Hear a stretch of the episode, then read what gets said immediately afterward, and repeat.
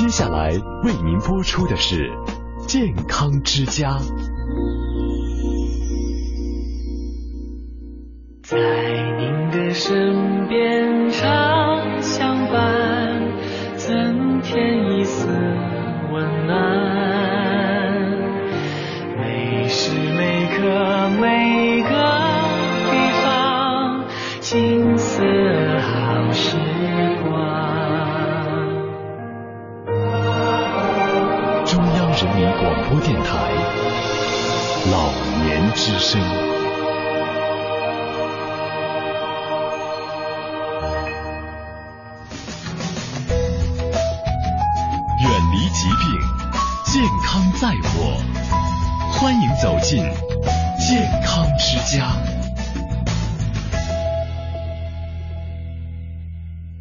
友好，今天是二零一四年的七月十二号，农历的六月十六，我是张希，欢迎您走进今天的健康之家。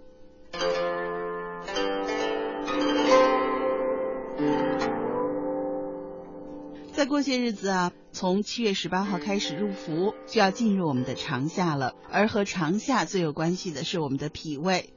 人体的脾和胃组成脾系，是属土的，因为我们吃下去的食物都由它们来受纳、消化，再化生为气血。脾胃呢又分为阴阳，脾为阴土，胃为阳土。阴土好比河滩地，最怕洪水淹没，所以呢脾是喜燥恶湿。人体要是有多余的水分排不出去，就会造成脾湿，影响脾的功能。而阳土呢，好比是旱地，需要时时的灌溉，所以呢，胃喜湿恶燥。那有胃病的朋友啊，应该经常多吃稀饭，也就是这个道理了。我们常说啊，广东人很懂得养生之道，吃饭的时候一定要首先喝一碗汤，这是特别养胃的。那有人说了，那我喝点水行不行呢？不行，你别忘了，胃喜湿可是脾喜燥。汤跟水啊，看起来差不多，其实性质是截然不同的。汤是营养液，它是有浓度的，喝下去呢就能起到开胃的作用，而其中的营养又能被脾吸收消化。而清水呢，只会稀释胃液，影响消化，多余的水分还会给脾带来负担。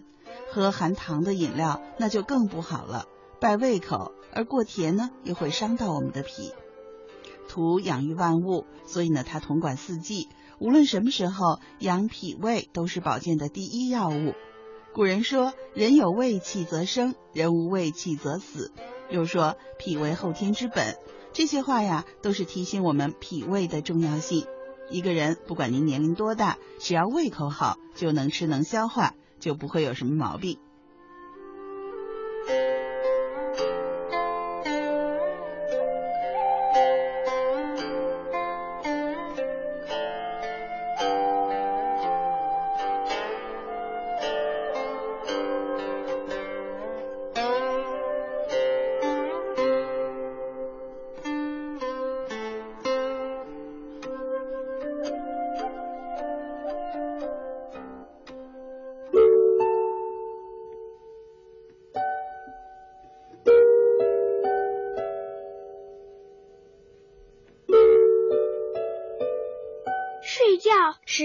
生第一要素，睡觉的时间应该是晚上九点到第二天早上三点，因为这个时间是我们一天的冬季，冬季主藏，冬季不藏，春夏不长，第二天就没有精神。我是兜兜，祝爷爷奶奶吃得好，睡得香。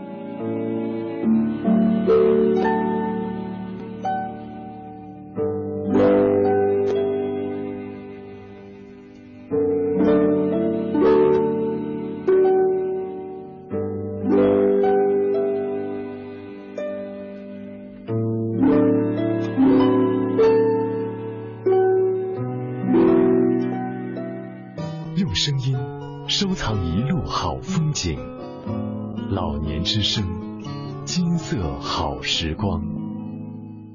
听众朋友，您正在收听的是中央人民广播电台老年之声的健康之家。今天节目呢，我们照例为您奉献周末特别节目《医之心患之情》，讲述好医生的故事。有时是治愈，常常是帮助，总是去安慰。特鲁多的名言不仅阐释着医学的人文性，更体现着医生人文关怀之职业特征的令人尊重。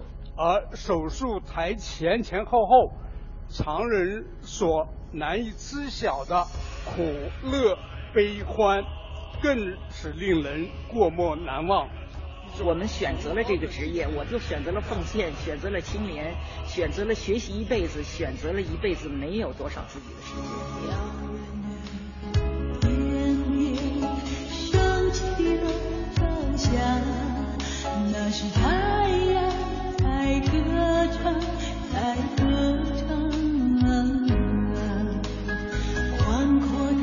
他们是我们身边的普通人，有着普通人的七情六欲。可他们又承担了保护生命、维护健康的责任，因为对生命的敬畏，他们一丝不苟；因为对生命的敬畏，他们全心全意；因为对生命的敬畏，他们和陌生的病人结成生死联盟，共同接受命运的挑战；因为对生命的敬畏，他们以仁爱之心践行救死扶伤的职责。医之心，患之情。健康之家周末特别奉献，讲述好医生的故事。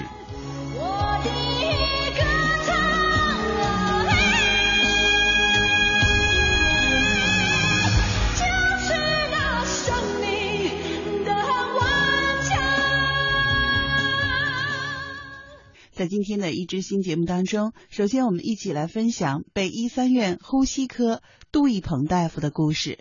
我记得我上学的时候，不知道现在是不是啊？反正是医学科肯定是考生那个分数最高的，是比较高，是因为 理科比较差嘛，肯定只好学文了。但是我其实真的很羡慕，就是同学里面绝对是成绩最好的同学才会学医。是，嗯，当年您就是呃以这种最优异的成绩考上医学院的吗？我其实真的我还。对，有一些有一些代表性吧。嗯，我是八零年的人，对，所以对属于属于八零后医生吧，八零后医生，呃，将将有一些代表性。然后呢，也是就是在北京长大嘛，然后就是咱们老百姓自家的儿子。对 对，就是对于这个咱们这个北京的这个老北京吧，还是有些了解啊。呃，我们作为就是当时在上学的时候，肯定是觉得学医是一个非常好的一件事情啊，不只是对自己，对周围的人都有很多帮助啊。然后呢，说成绩吧，成绩也得比较好啊，要不然对，要不然也考不上去啊，考不上去。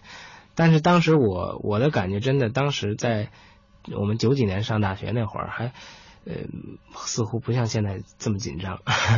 当时好像我我的感觉，医患之间好像更更更或者说更和谐一些吧，就是没有这么没有想到会这样一个情况啊。我们当时呃，其实我们学医也不容易，也挺辛苦啊。我们你想我是呃，我们本科要五年啊，就是只是一个本科，后面还要。呃，现在的就是大呃，咱们说稍微大一点的医院的医生吧，啊，都是需要一直读到博士才能够毕业的啊。你像我们这个北京，就是北大北京大学这个医学部的话，就基本要求博士才能毕业。而且据我所知是分数最高的。对，就是说如果你想提前毕业，你就不能行医了，嗯，是这样的啊。如果你想做医生这个，就是做临床医生这个行当的话，你。就必须要读到博士，这时间会很长，十年，最短十年，最短十年，呃，还不包括中间可能还会有些偶尔零星。我，你想我从十八岁上大学，我读到三十岁才毕业，嗯，就是一直读了十二年的时间才毕业。然后，呃，当然中间可能也会有一些呃呃工作啊什么的，啊，但是具体来说，确实确实不容易这个情况，因为三十岁了。年纪也不小了，然后才开始工作，是这样一个情况。中间会有一些做实习医生的时段。呃，对，就是实习医生是在上学期间，嗯，是这样的啊。所以对于这个，还有对于这个呃医学院来说也是这样，他有这个有必要来进行一些这个年轻的实习医生的培养的，要不然后面就没有人了。嗯，呃，所以有的时候很多患者觉得，哎呀，他是实习的吧，啊，是吧？那个你这个。呃，你不能让一个实习的给我看病啊。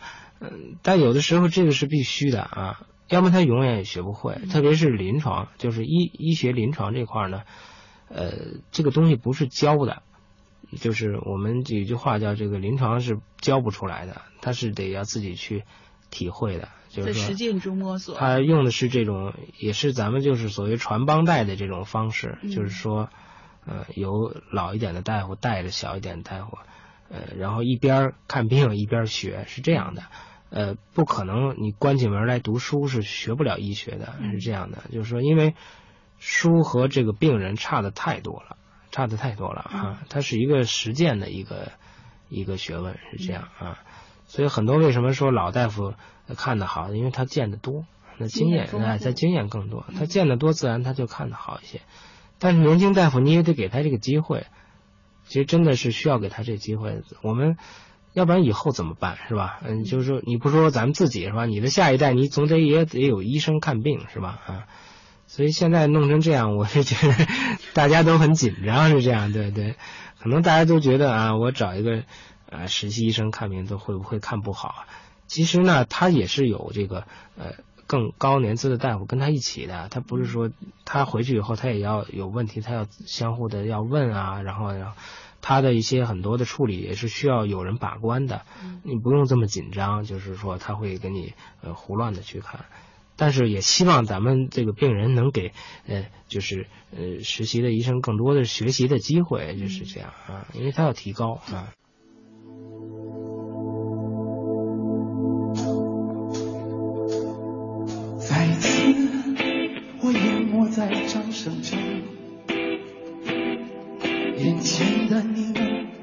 如此激动，黑暗中，世界仿佛已停止转动，你我的心不用双手也能相拥。如果有一天我迷失风雨中，我知道你会为我疗伤。也许我们的世界终究有一些不同，可是我知道你将会陪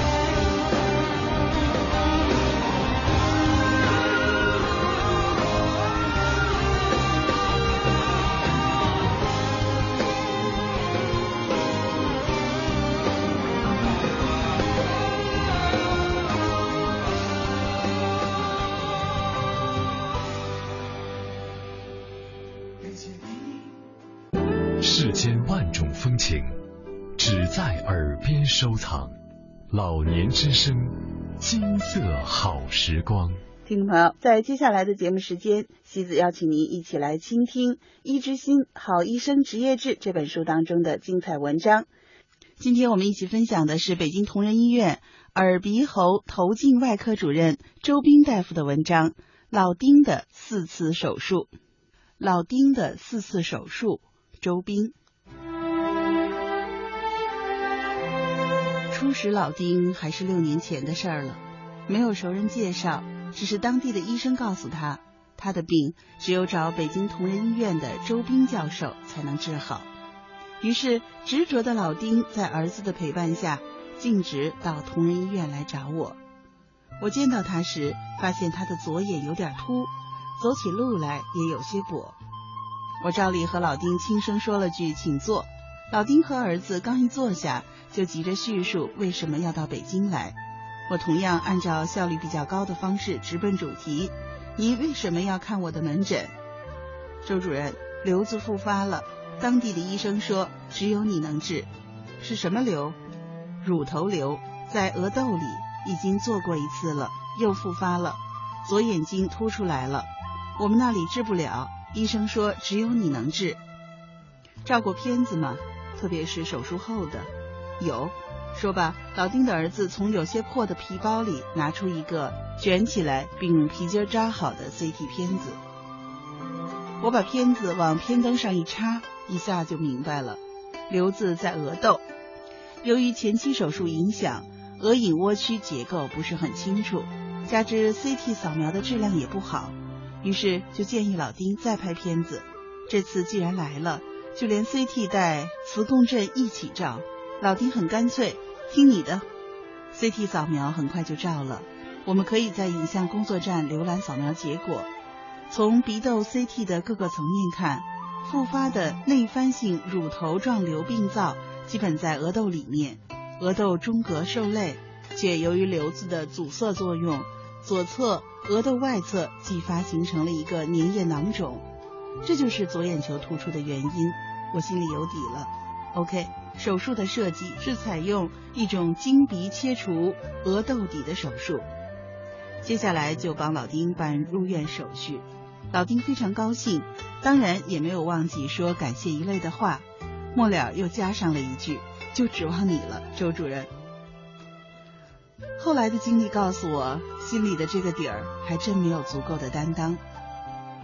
住院过程比较简单，近年来在各方面配合下，我们构建并形成了一个绿色通道，有利于按部就班和根据轻重缓急安排病人的入院和手术。手术在全麻下实施，过程持续了近三个小时，切除了额窦底，发现和后来磁共振显示的一样，肿瘤占据了左侧额窦内侧二分之一，额窦中隔受累。瘤体侵蚀局部骨质突入右侧额窦，另外左侧额窦瘤体附着的地方骨质增生，呈松质骨样，渗血较明显，应该是瘤体生发地。伴骨质增生反应，由于增生的骨质阻碍了外侧额窦的引流，结果形成了粘液囊肿。于是按照原则，把肿瘤附着的增生骨质。用高速电锯消磨掉，形成非常宽大的额窦中线引流通道，囊中引流窗口也很宽敞。术后眼球恢复到位，活动自如。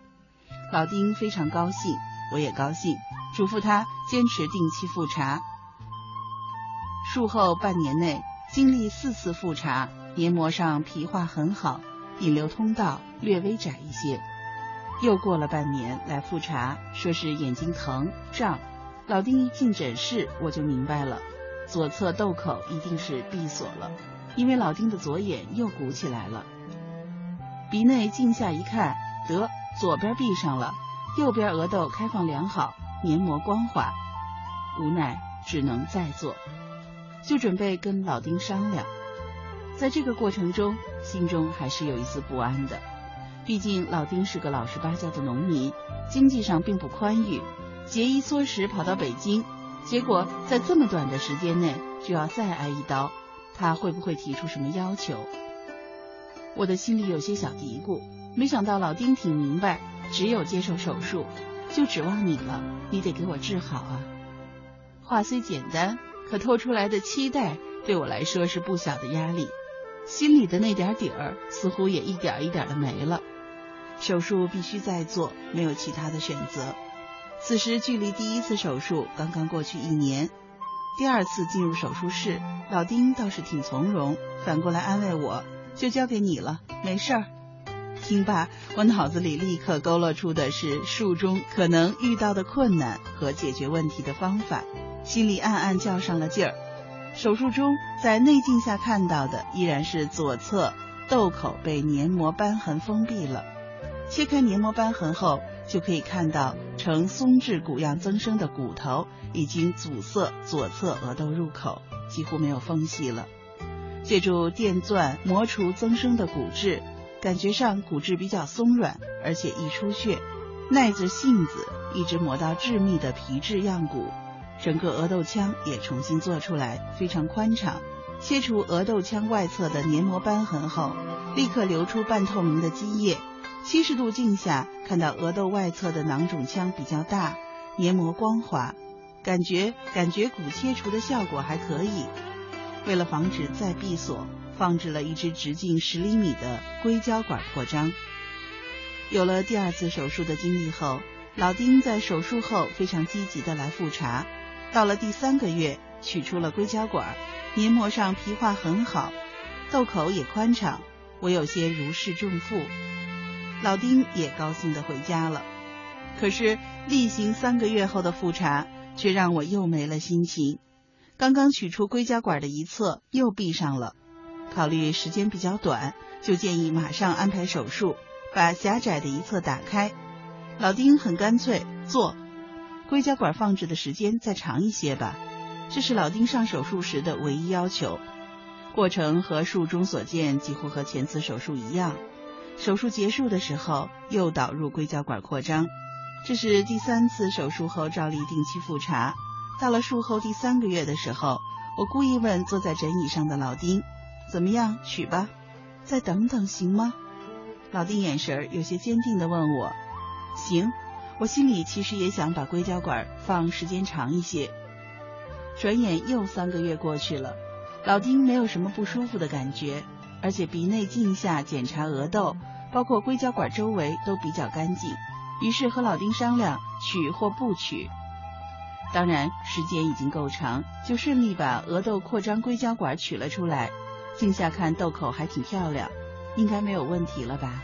应该是，因为之后好久没有再联系，一晃就是两年。一天，老丁破天荒的给我发短信，眼睛又鼓起来了，怎么会这样？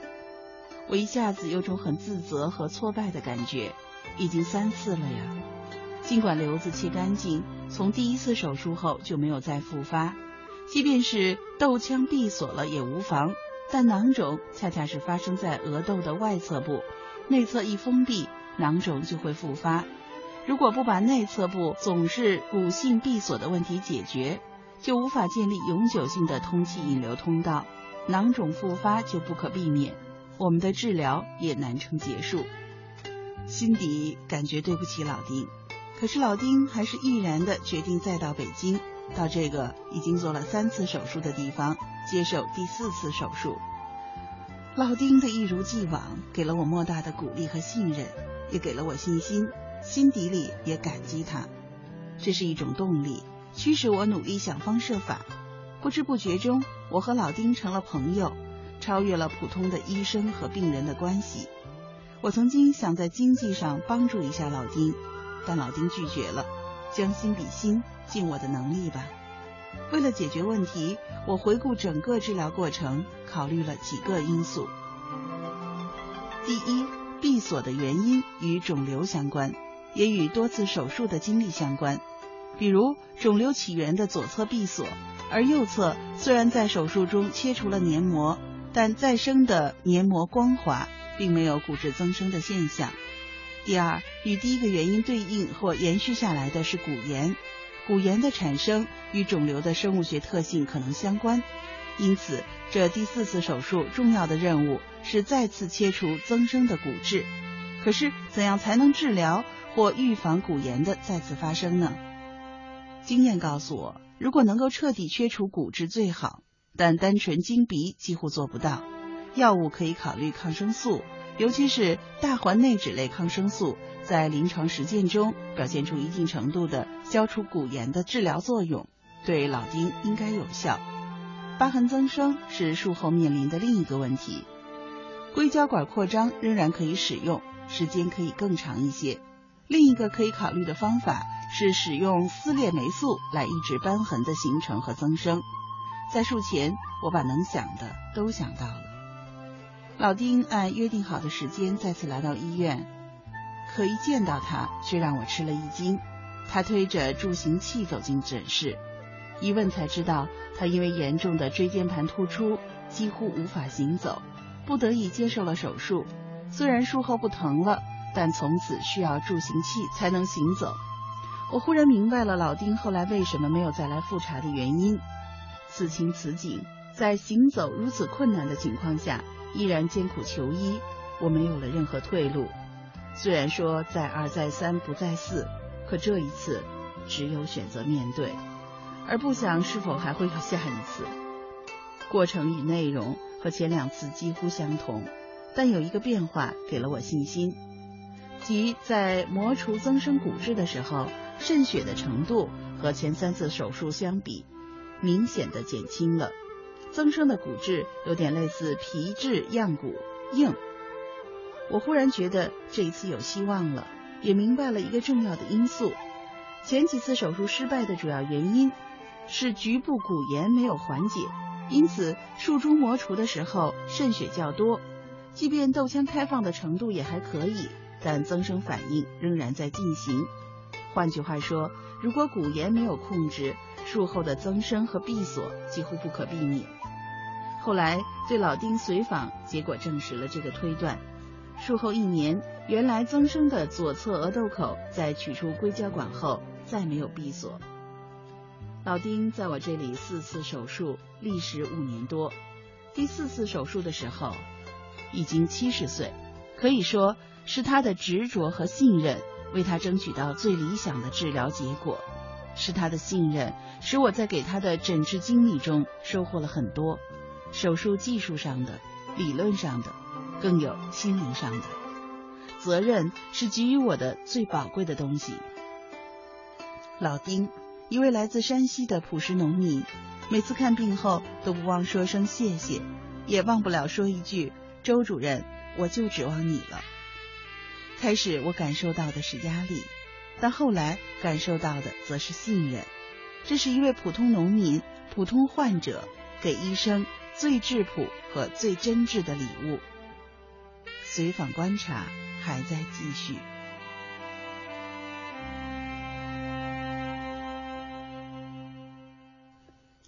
在感动当中分享“医治心，患之情”这个小栏目。下周同一时间，我们继续来分享好医生的故事。中央人民广播电台、中国乡村之声、老年之声联合举办“记忆乡愁”系列活动，从即日起面向全国征集作品。作品题材为诗歌、散文、记叙文，字数在两千字以内。可描写家乡风情、乡间文化、儿时记忆，记录抒发对家乡的眷恋、变化的失落、发展的期待等种种情感和故事。截稿时间：二零一四年九月二十日。来稿请寄北京市复兴门外大街二号中央人民广播电台社教节目中心策划部收，邮政编码幺零零八六六。或者发送电子邮件到乡愁全拼 @cnr 点 cn，来稿请留下联系方式。本次活动将设一二三等奖、优秀奖和组织奖，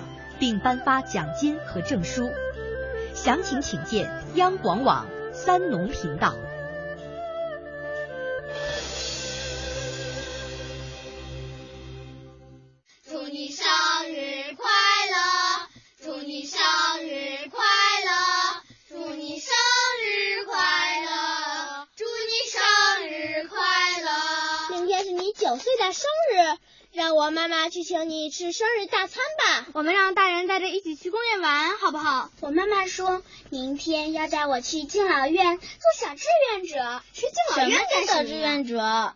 小志愿者就是义务去做帮助别人的事。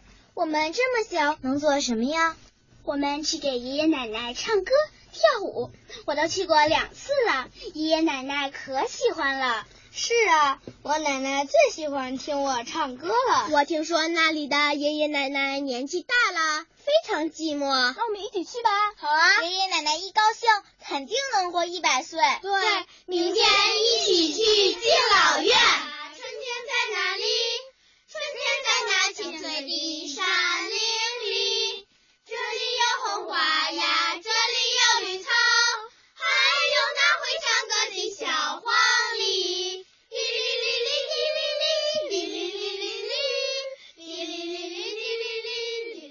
爱自己，才有能力爱他人。也许我们的身体有一些的老，但是我们的心理是更有智慧，灵性是更高的。所以我想说，哎，祝福每位老人家吧。老也是一种很美好的人生的一个阶段，好好享受这个片段吧。每周日，健康之家邀请您和孩子们一起聆听生死课程。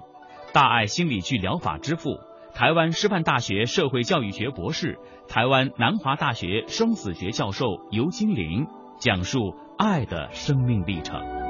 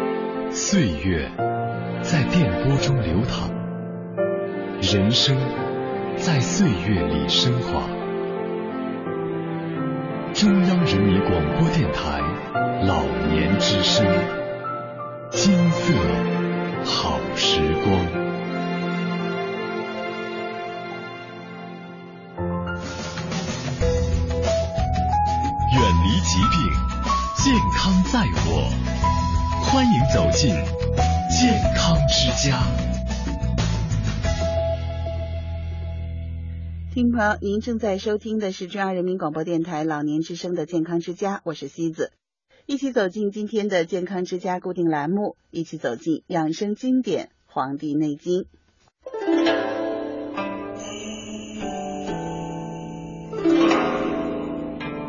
中国人两千多年延年益寿的秘诀。天人合一思想的集大成，尽在《黄帝内经》。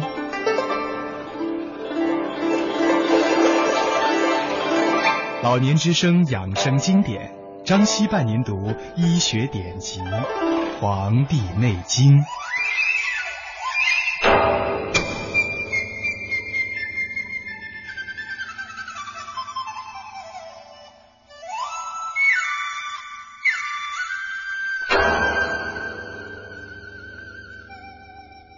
您正在收听的是中央人民广播电台老年之声的健康之家，西子伴您读养生经典《黄帝内经》。今天我们一起分享的是《素问》第二十六章《八正神明论》的第七个小部分，一起来分享原文。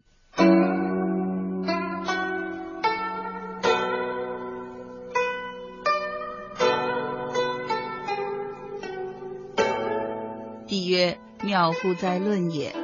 合人行于阴阳四时，虚实之应，冥冥之期。其非夫子，孰能通之？然夫子硕言行与神，何谓形？何谓神？愿足闻之。岐伯曰：请言行，行乎行？目明明。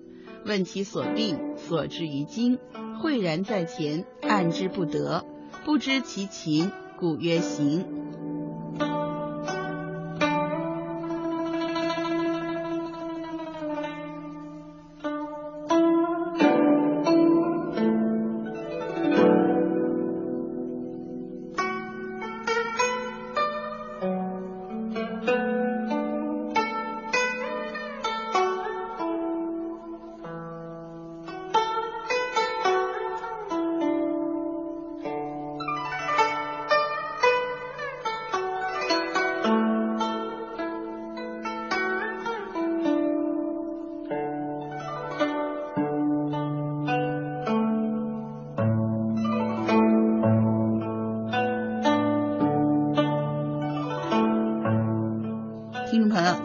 收听的是中央人民广播电台老年之声的健康之家，西子伴您读养生经典《黄帝内经》。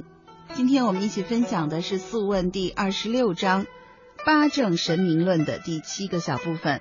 在这一段当中呢，皇帝接着前面的话说，多么奥妙的论述啊！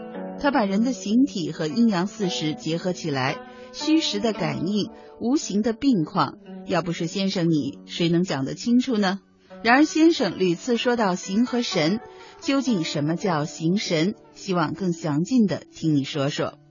岐伯说：“好，我先来说形。所谓形，就是反映于外的体征。问病人的所痛，再从经脉里去探索病情，才可以清楚的展现在眼前。要是暗寻而不可得，便不知道病情了。因为靠诊查形体，才能知道病情，所以叫做形。”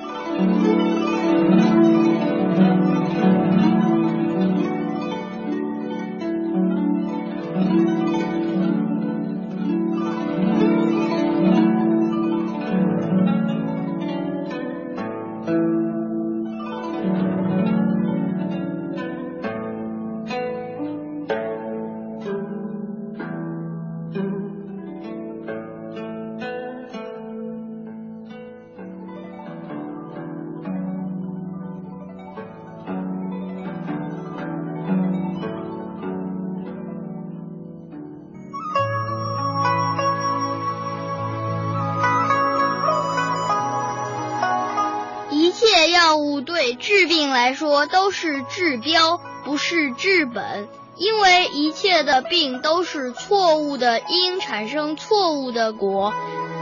健康的根本在心，心静则身静。所以得病了，不要向外求，要靠自己自身的修复系统来修复自己的疾病。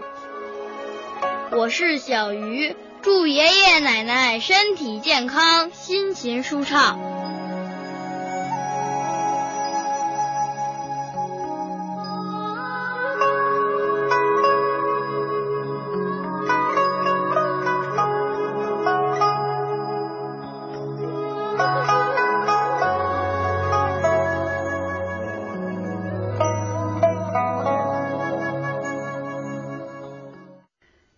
您正在收听的是中央人民广播电台老年之声的健康之家，我是西子。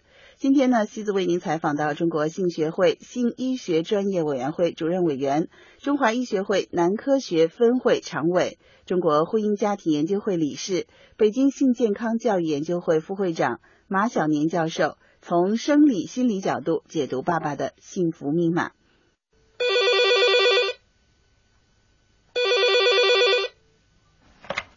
喂，您好，我是林燕。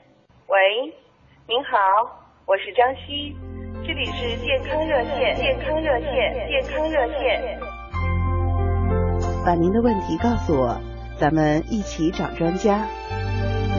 权威热线，专家解答，第一时间防病治病，为您的健康保驾护航。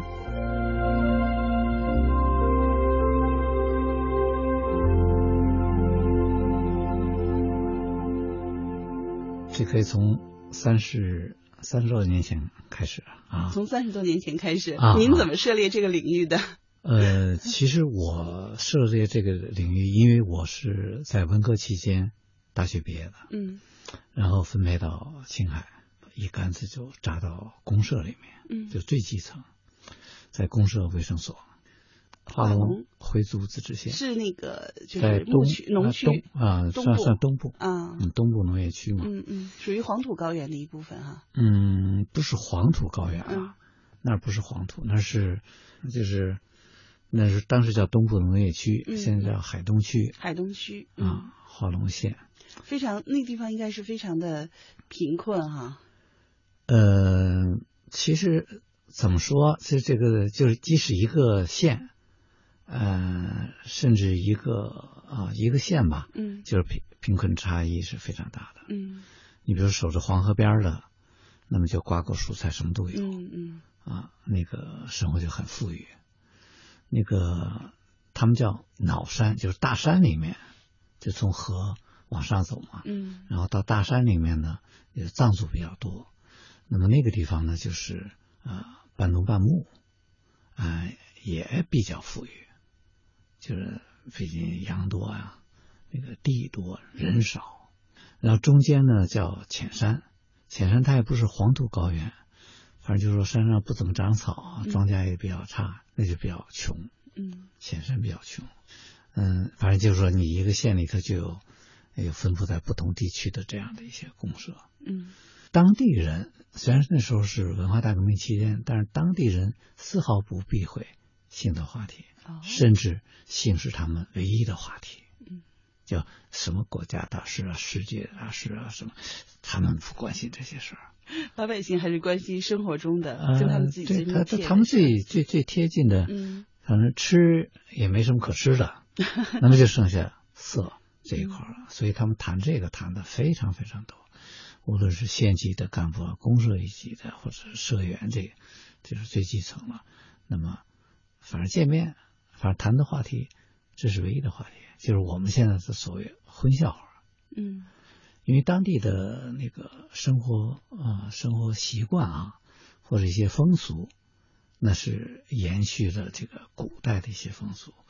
你比如说，嗯，什么三月三呐、啊，六月六啊，嗯端午啊，什么，它有好多这个对歌的这种花卉。嗯那到花卉那天呢，是没有任何禁忌的，谁也不管谁的。嗯那是完全自由的啊。嗯、平时呢，呃，他们是唱民歌的也非常多，那个花儿啊，但是他也有一些规定，你不是在村里不许唱，嗯，你要到野外去唱。哎，你到地里头可可以唱，那就是放羊的或者什么这些男的没事干的，反正在那唱，嗯、那个妇女呢就在都在地里拔草，他们在山头上去唱，这边就有的就呼应，而且非非常非常开放，啊、没有汉族那么多的禁忌，嗯。当然当地的汉族也也比较开，也也一样，啊，都都是一个风俗，嗯。嗯，当然对对我们从北京过去的，呃，过去那么压抑，然后呃就是也是丝毫不谈这个话题的人，就感觉到非常新鲜，嗯。啊，非常好奇吧。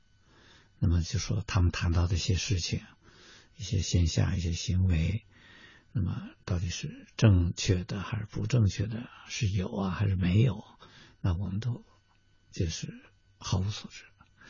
然后当时也没有什么书报，也没图书馆，嗯，包括七七八年，我到青海医学院那个算也是参加一个回读班那么他图书馆里也没有任何这方面的书籍，一直到七九年我考研究生考回北京，在医科院的图书馆里头，才开始看到这个这方面的极少的书，嗯。而且那些书呢，呃，也是不对不对外开放，只是因为我是计划生育专业，嗯，所以那个人家允许我看一些与性有关的国外的一些书，嗯，呃，数量很少，反正但是但是我可以看，我才搞明白好多事情，所以后来一直就延续，就是说对这个事情的研究探讨。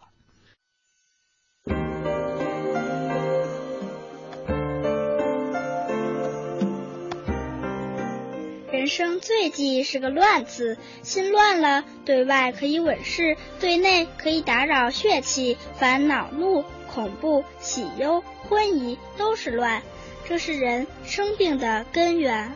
不但养病时不应乱，平常生活也一定不要让自己心乱。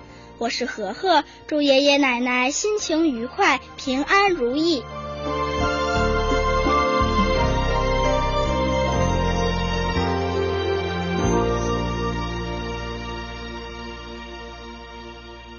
八二年研究生毕业以后，我去了英国，嗯，在英国进修。到英国以后，首先是书店，逛逛书店嘛，这是习惯了。就一看，哈，书店里那个很多很多，呃，就是给成人看的这种性教育的书，太多太丰富了，图文并茂。嗯，我就感到非常非常惊讶，原来这个生活还可以这样过啊！所以当时我就想，因为在在国内的时候也知道，就说，呃，中国老百姓是非常缺乏这方面信息的，所以在生活当中有很多很多的性问题，很多的不幸。那么我就想，如果我能把这些知识带回去传播开来，那么肯定是可以，就说造福大众，是吧？而且这个东西不需要。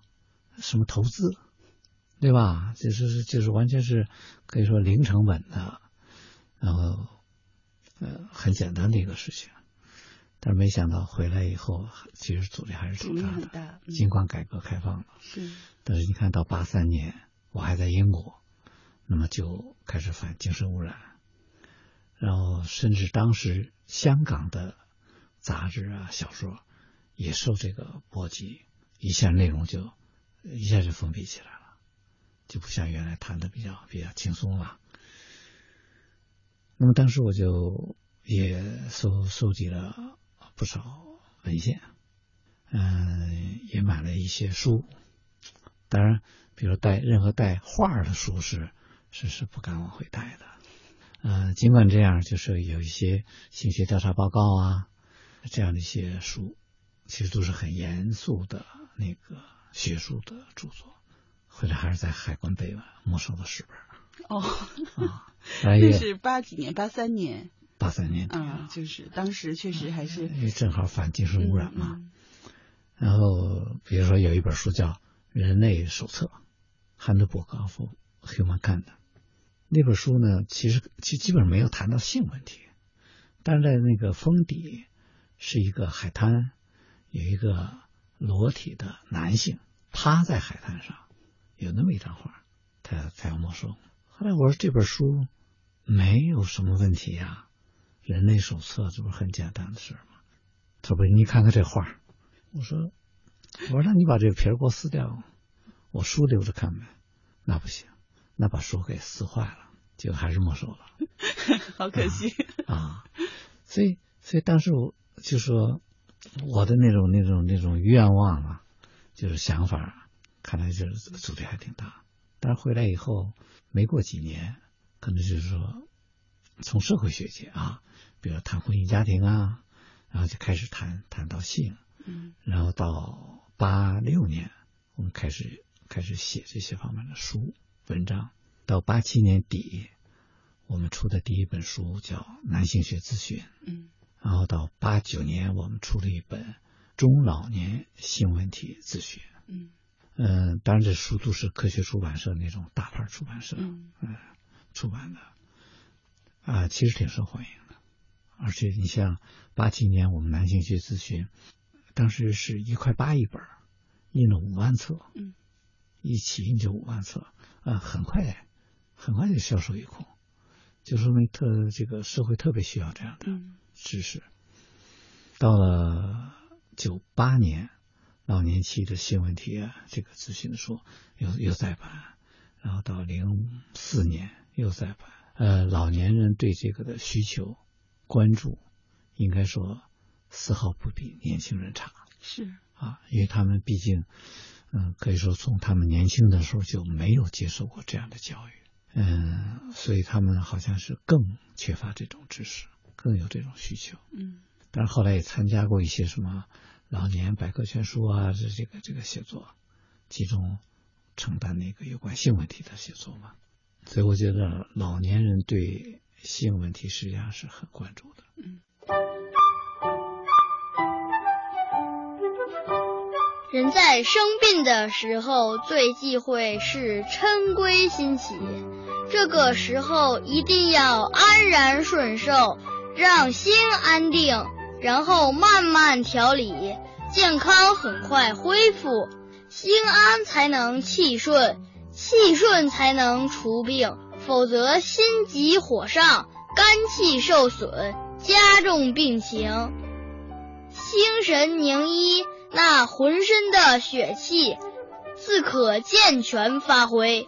我是小鱼，祝爷爷奶奶心安气顺，百病不生。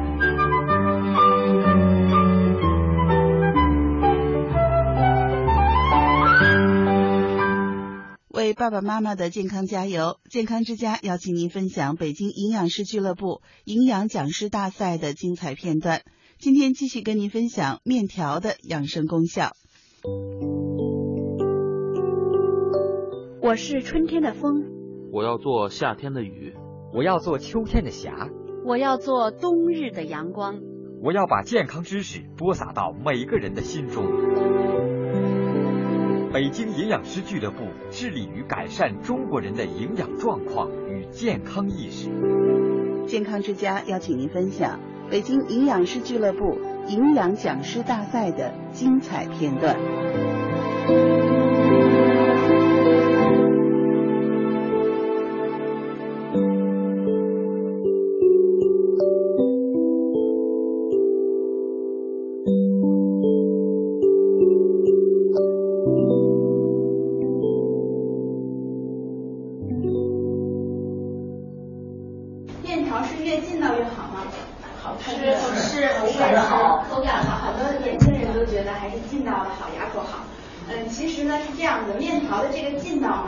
的这个组成成分的蛋白质带给它的，它的蛋白质呢主要是面筋蛋白，呃，可以说呢这种跟它的面粉的性质有关，就是说它含有的蛋白质含量越高呢，应该是越劲道。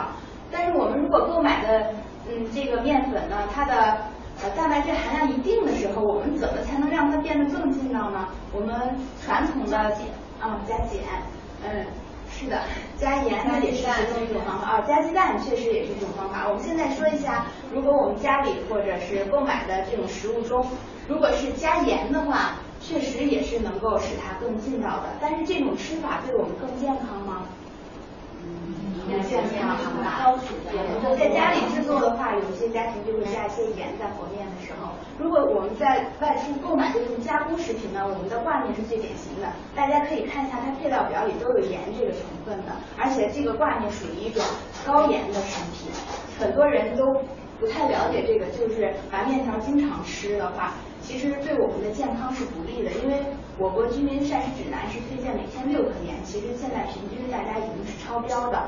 所以说，在面条里再加入盐，对我们的身体是不健康的，不推荐使面条变得劲道加盐这种做法。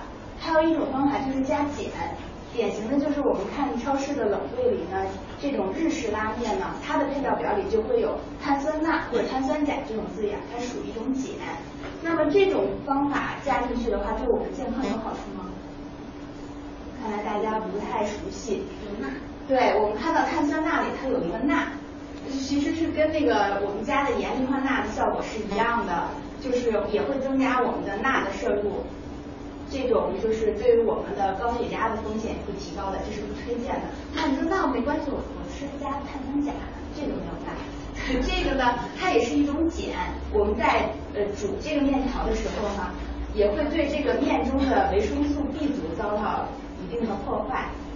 嗯，因为我们现在吃的粮食是越来越精细了，本身的这种精细的粮食，它的维生素 B 族含量就已经粗粮低很多了。如果我们再在煮面条的时候，呃，通过这个碱的破坏使维生素 B 族降低的话呢，对我们健康是不利的。所以说，使面条劲道的加盐或者加碱的方法都是不推荐的。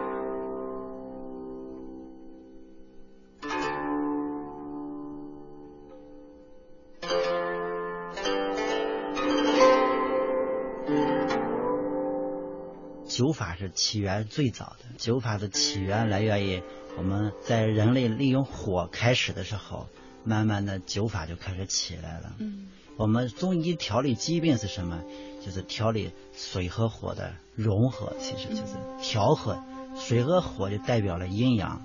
说中医说简单了，就是阴阳要调和。针就是针刺，灸就是艾灸。针是偏通经络多一些，灸是偏温补。去寒湿多一些，是疼痛。针和灸配合起来，就是说一个是扶正，一个是驱邪，可以简单这么理解一下。当归中医学堂生武大夫教爸爸妈妈通过艾灸来调理身体。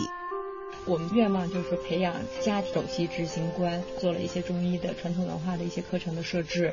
然后在二零一四年的一月份，我们成立了我们的自己的诊所——行之堂中医诊所啊。然后我们现在就是说是中央人民广播电台老年之声健康之家为您倾情奉献，生武大夫教您通过艾灸自我保健，每周日播出，欢迎您的关注。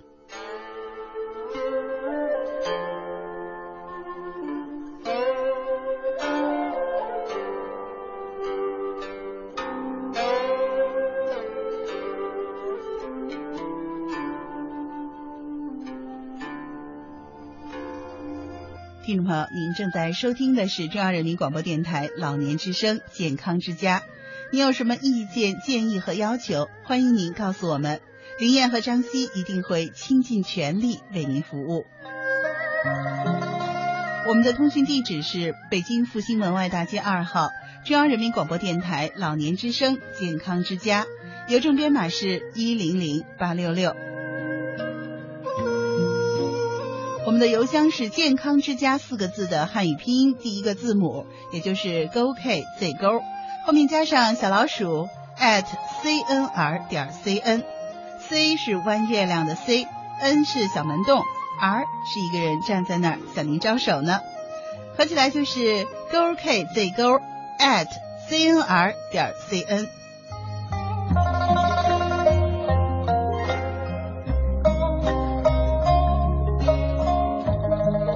您还可以关注我们的微信号，微信号是“老年之声”四个字汉语拼音的第一个字母加上 am 幺零五三，合起来就是 lnzs am 一零五三。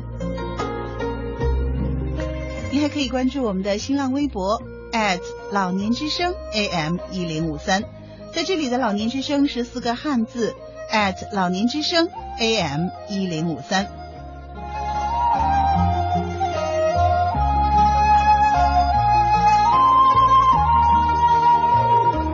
老年之声的收听频率是北京地区 AM 一零五三，你还可以打开央广网点播收听老年之声的节目。健康之家在每天上午十点到十一点，下午十六点到十七点，深夜的二十三点到二十四点与您相伴。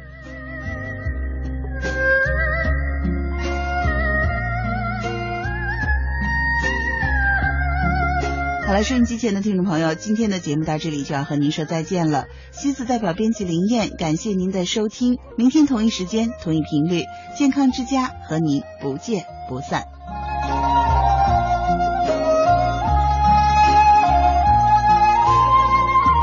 更多音视频内容，请登录央广网或到各应用市场下载央广手机电视。